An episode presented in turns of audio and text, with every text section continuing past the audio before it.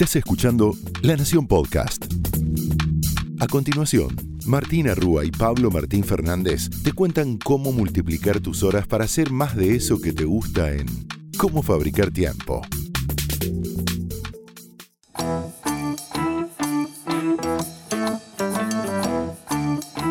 Bienvenidos a Cómo Fabricar Tiempo, donde te prometemos que si invertís estos 20 minutos vas a multiplicar tus horas para hacer más de eso que te gusta.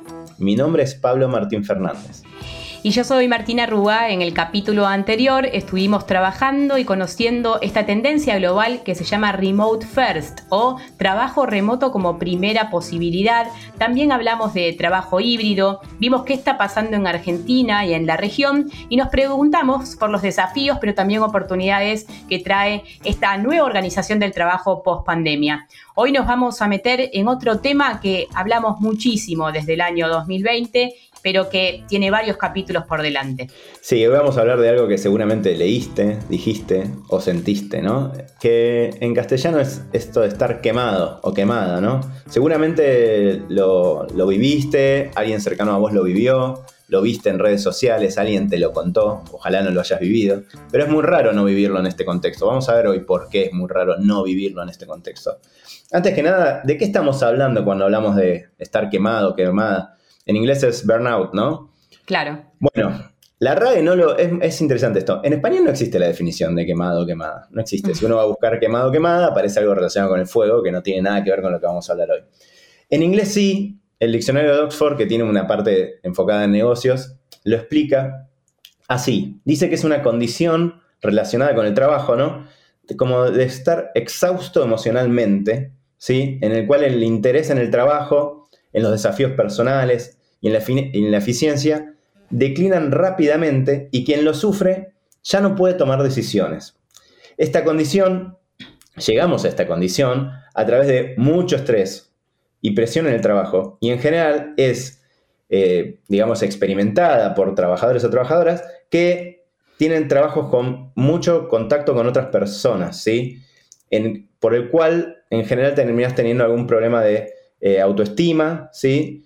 O de problemas con esas personas con las que te relacionas. Entonces, ¿te suena? ¿Es algo, ¿Es algo que te viene pasando? ¿Es algo que cuando estás escuchando este podcast decís, uy, yo pasé por eso? Bueno, no estás solo, no estás sola. Y algo de esto es muy común en la pandemia, ¿sí? Así que vamos a hablar de eso hoy. ¿Quieres contarles más, Martu? Sí, de hecho, mientras grabamos esto, nos miramos con Pablo y nos reímos, ¿no? Estamos hablando también de, nosotros. Eh, ¿Quién no ha pasado por un momento de burnout?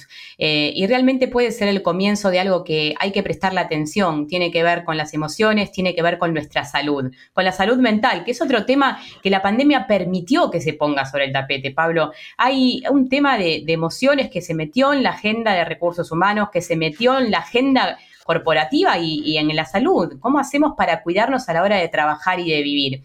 Me llama mucho la atención el término eh, y también les queremos contar de dónde ha surgido, ¿no? Eh, una nota de, New York Times pre-pandemia, o sea, pre este mundo, em, nos deja muy en claro que este era un término que se trataba solo para los que estaban en la primera línea de fuego, ¿no? ¿Qué quiere decir la primera línea de fuego? Bueno, imagínate enfermeros, trabajadores sociales, eh, bomberos, policías, paramédicos, todas esas personas que tienen al trauma como su día a día, el trauma de los demás al que tienen que asistir de manera urgente.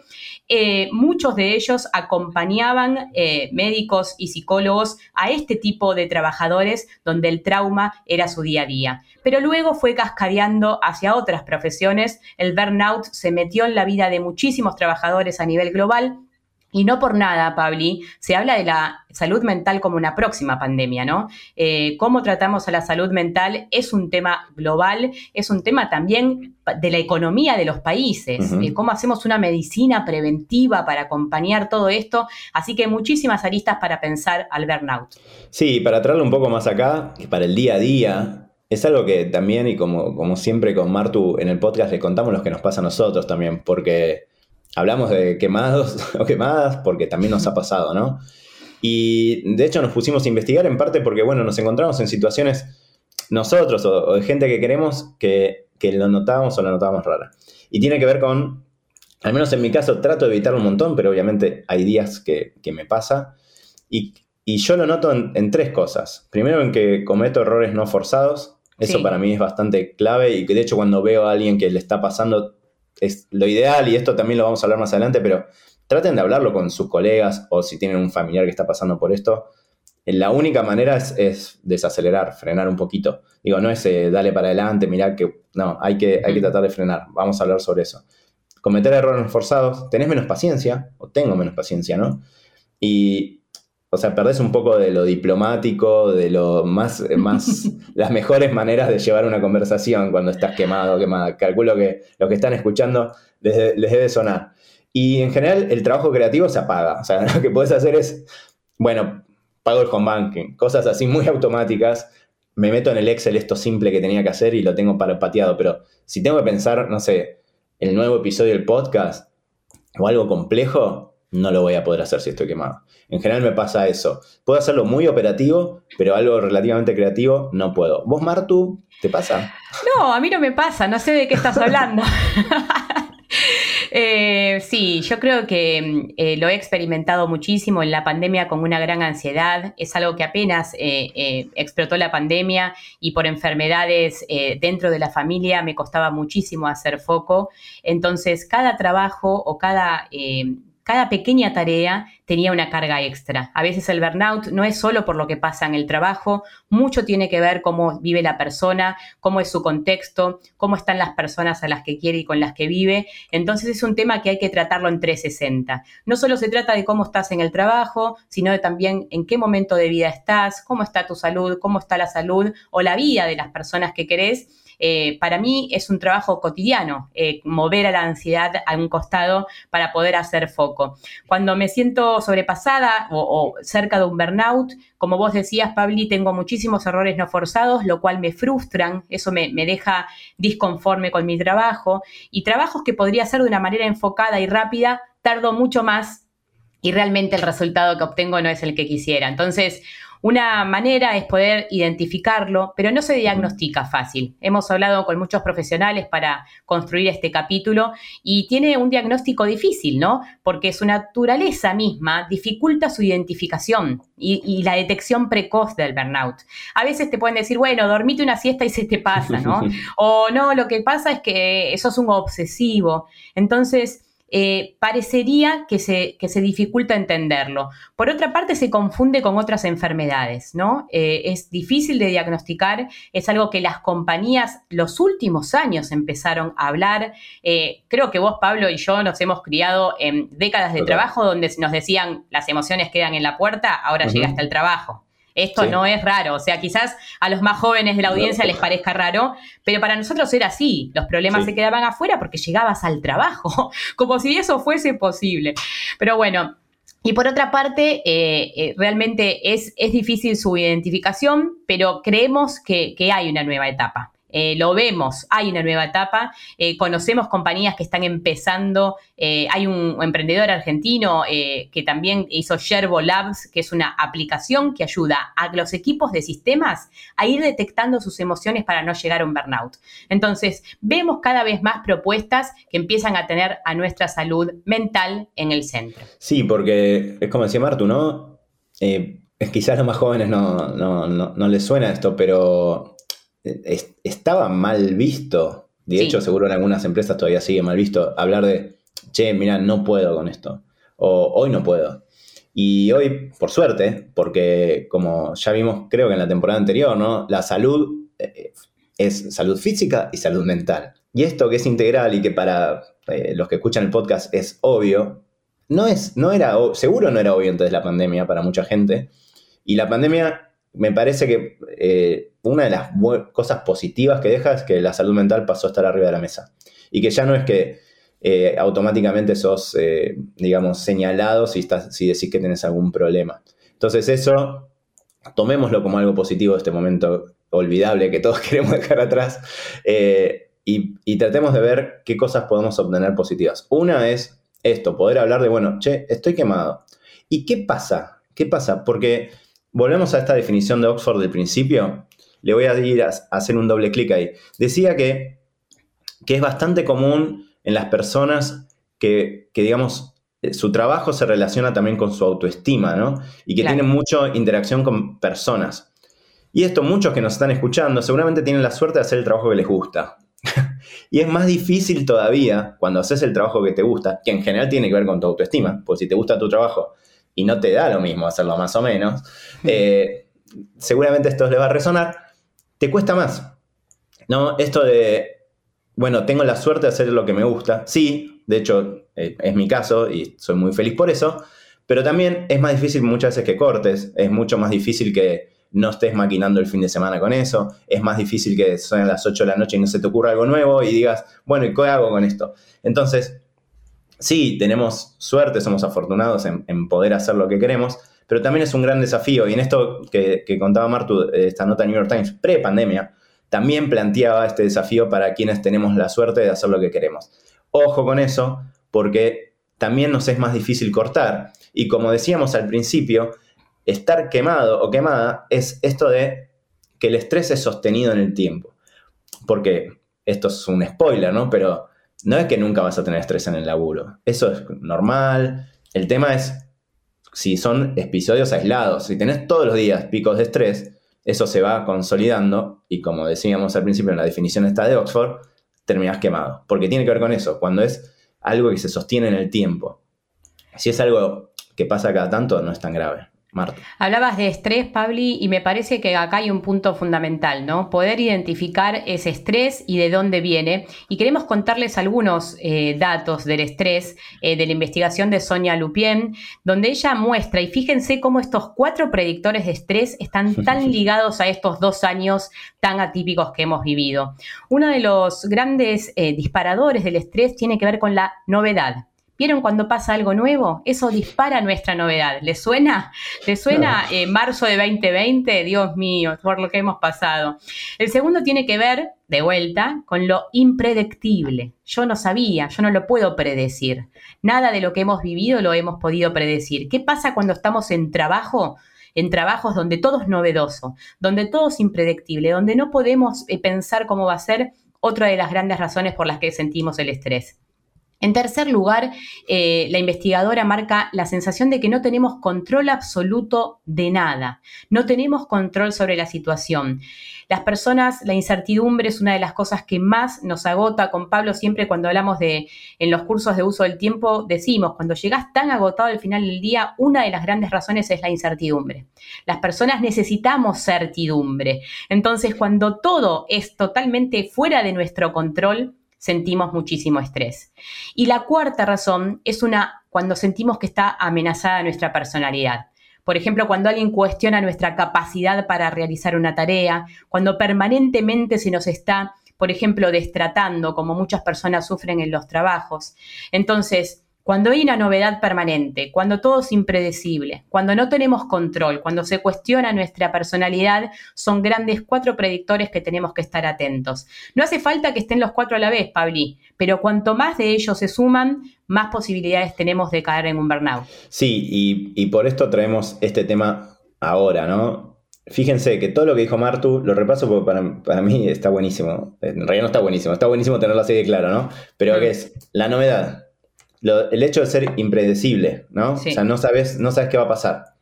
Esto de la falta de control y la amenaza a nuestra personalidad. Son todas cosas que se potenciaron en la pandemia. Hay algunas que seguramente la incertidumbre que vivimos estos últimos años, mucha gente nunca la haya vivido. No sabíamos qué iba a pasar, no sabíamos si iba a haber vacunas. Recordemos que todo esto pasó en muy poco tiempo, muy poco tiempo. Entonces, esta investigación de Lupien que, le contábamos es previa a la pandemia. Y así todo, era algo que decían, fíjate que no necesitas tener las cuatro para estar muy estresado. Bueno, nosotros tenemos las cuatro, posiblemente todos los que nos están escuchando, casi todo el tiempo en el último lapso, ¿no? De estos últimos mm. dos años. Con lo cual, también, y volvemos un poco a lo que hablábamos antes, eh, como decimos siempre, traten de, hablar si les están pasando estas cosas de manera sostenida. Si ven a alguien, si si ustedes están relativamente bien y ven a alguien que está pasando por eso, no den por sentado que, lo va a poder solucionar. ¿sí? Eh, es importante eh, charlarlo, aprovechar esto que decíamos de, bueno, ahora en la pandemia, de alguna manera podemos hablar un poco más de estos temas. no demos por sentado que si alguien tiene errores forzados durante varios días, es casualidad. Posiblemente esté pasando algo que nosotros no sabemos, como, como contábamos. O sea, hay cosas que tienen que ver con lo laboral, pero a todos se nos sumaron un montón de cosas personales en la pandemia que se multiplicaron, ¿no? Eh, temas de salud, temas de, familiares enfermos, más que, antes, porque esto es una pandemia de, relacionada con salud, obviamente. Así que es algo que es muy importante tener en cuenta y que depende de todos nosotros también un poco ir, no resolviéndolo, pero sí reduciéndolo. Y en ese contexto, para saber más sobre esto, le preguntamos esto a la especialista Elsa Warberg, que ella viene trabajando con médicos y médicas sobre todo, pero en el último tiempo también se enfocó en la población en general, ¿sí? en quienes sufren burnout. Y le hicimos estas preguntas a Elsa. La primera es, ¿cuál es para vos la mejor manera de detectar cuando uno se está quemando? Esto es lo que nos dijo.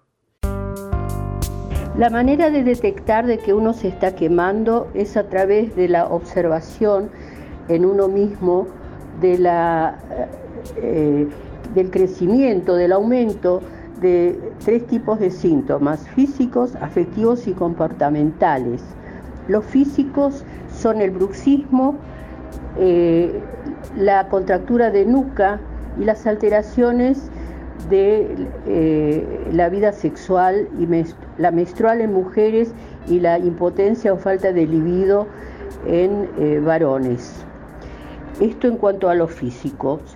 En cuanto a los afectivos, es la irritabilidad. La irritabilidad es un elemento muy eh, frecuente en, eh, eh, como derivado de situaciones de estrés, porque a fin de cuentas estar quemado es una situación de un cuadro de estrés crónico. Los síntomas afectivos son cambios de humor excesivos y rápidos, aparte de la irritabilidad, sensación de cansancio y falta de concentración y momentos de angustia. Y finalmente los síntomas de comportamiento, que es una tendencia a sufrir accidentes y descuido en la conducción de, los vehículos, la disminución de la calidad y cantidad de trabajo, el aumento del tabaquismo, del consumo del alcohol, de tranquilizantes y eh, eh, eh, somníferos, este, el exceso de comida, los cambios en la forma de dormir en cuanto a dificultad para dormirse y cansancio al despertar. En segundo lugar, le preguntamos, ¿cómo te das cuenta de que otro se está quemando? Me doy cuenta que el otro se está quemando, que es la segunda, cuando se queja de, un estado de agotamiento físico, mental y emocional, cuando disminuye la calidad de su trabajo y cuando está mucho más irritable en forma creciente. Y la tercera es cuál crees que es la manera de prevenirlo en este mundo de multitrabajo, post pandemia quizás, y un largo etcétera, y más aún si te gusta tu trabajo. La manera de prevenir que esto ocurra es desilenciar, desinvisibilizar y desnaturalizar vivir a un ritmo que impide la vida. La segunda estrategia para prevenir es eh, eh, reforzar los vínculos afectivos y otros aspectos, nutrir otros aspectos de la vida, aparte del trabajo, que tengan que ver con deportes, con eh, salidas, con vida cultural, con vida emocional, con viajes eventualmente. Y el tercer aspecto en cuanto al cuerpo es hacer recreos cada dos horas, o sea, pequeñas interrupciones para que no siga subiendo la tensión durante la jornada de trabajo, hacer eh, eh, ejercicios de relajación y de respiración abdominal cada dos o tres horas, como para distender el cuerpo y dar y eh, reconocer que uno tiene un cuerpo, no solo una mente que puede ir a una velocidad muchísimo mayor, este, ultrasónica en relación al estado del cuerpo, captar de que uno está dentro de sí, con lo cual puede adquirir una cierta medida en la emocionalidad y en la atención que pone en el trabajo. Bien, hasta acá te dimos un panorama sobre qué es estar quemado y desde ya que si tenés algo que se sostiene en el tiempo, habla con un especialista, ¿no? No es, no es que déjalo ahí, es algo muy importante, hay mucha gente especializada en esto, profundizá y fíjate qué está pasando. No naturalicemos el burnout. Ojalá que nos animemos en esta pospandemia a hablar más de estos temas en el trabajo, ¿no? Somos 360 las personas, venimos a trabajar con lo que tenemos, con cómo nos sentimos, con nuestras circunstancias, con lo que pasa en casa y ojalá que se haya habilitado esa conversación y que sea parte también de tu trabajo. Esto fue Cómo Fabricar Tiempo, donde te prometemos que si invertís estos 20 minutos vas a poder multiplicar más las horas de tu día. Porque lo importante no es que hagas más, sino que hagas mejor. Hasta el próximo episodio. Chau, chau. Esto fue Cómo Fabricar Tiempo, un podcast exclusivo de La Nación. Escucha todos los programas de La Nación Podcast en www.lanacion.com.ar. Suscríbete para no perderte ningún episodio. Estamos en Spotify, Apple Podcast, Google Podcast y en tu reproductor de podcast favorito. Seguí escuchando La Nación Podcast.